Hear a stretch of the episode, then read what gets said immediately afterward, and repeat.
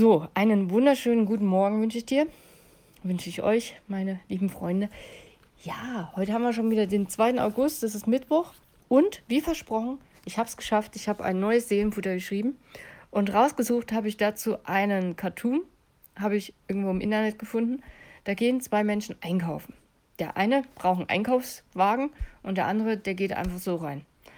Und der mit dem Einkaufswagen, der fährt jede Menge raus.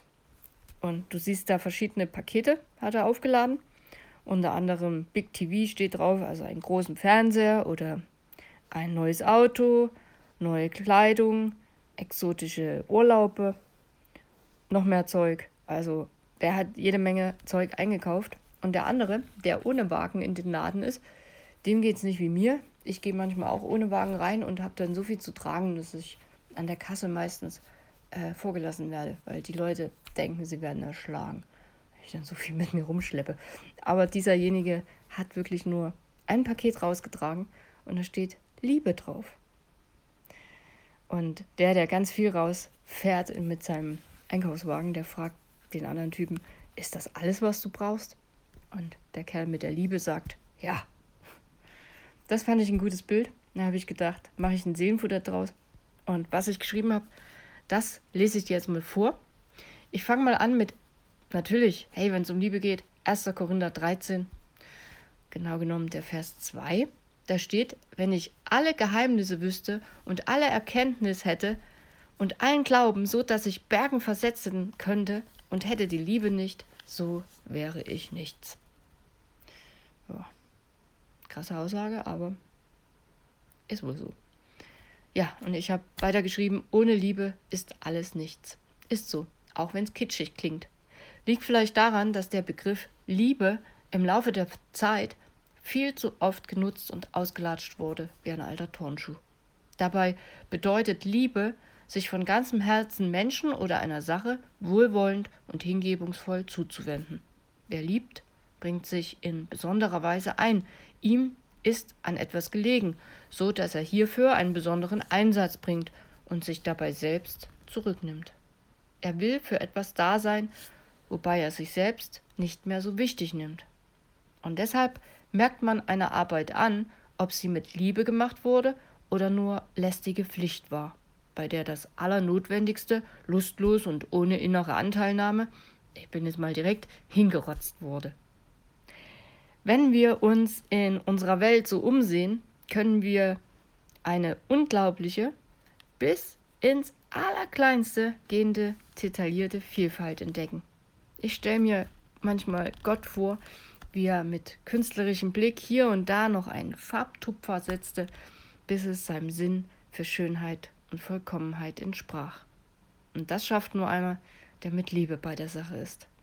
Ich glaube, dass das ganze Ding mit unserer Erde, uns Menschen eingeschlossen, nur deshalb bis heute existiert, weil es einen Gott gibt, der mit seiner unendlichen Liebe alles zusammenhält.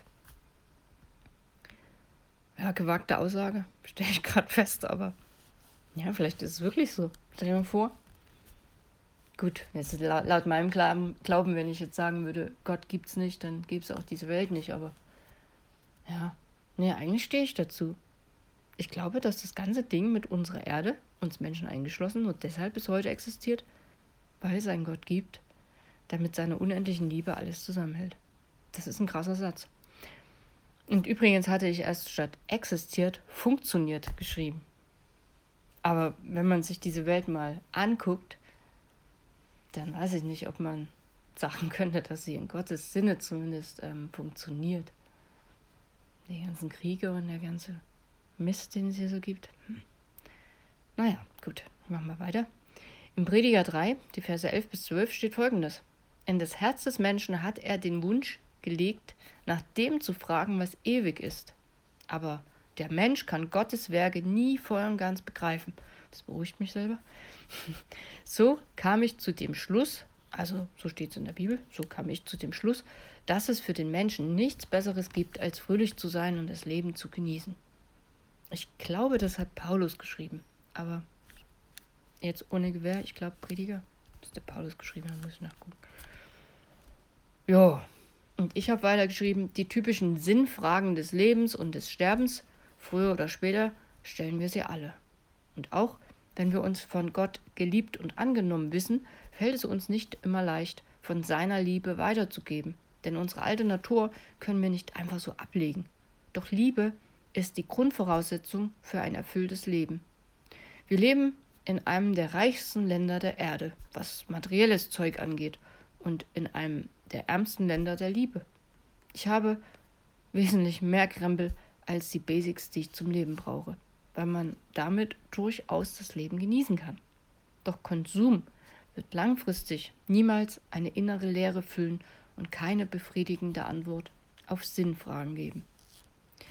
Doch wir können Gott täglich bitten, dass er uns erfüllt mit seiner unendlichen Liebe, so dass wir in die Welt hineinwirken können, wie es ihm gefällt, ihm Ehre und Respekt gibt.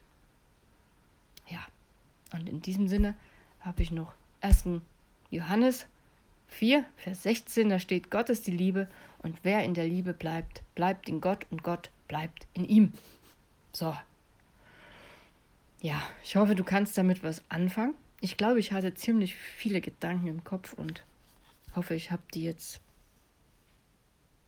alle in einen Text. Ich habe die alle in einen Text gequetscht, aber ich hoffe, es ist jetzt nicht zu viel gewesen und irgendwie noch zu verstehen, was ich meine. Hm. Gut, ich wünsche dir jetzt noch einen schönen Tag und vielleicht denkst du mal darüber nach, was ich geschrieben habe und ja, das würde mich sehr freuen. Bis morgen.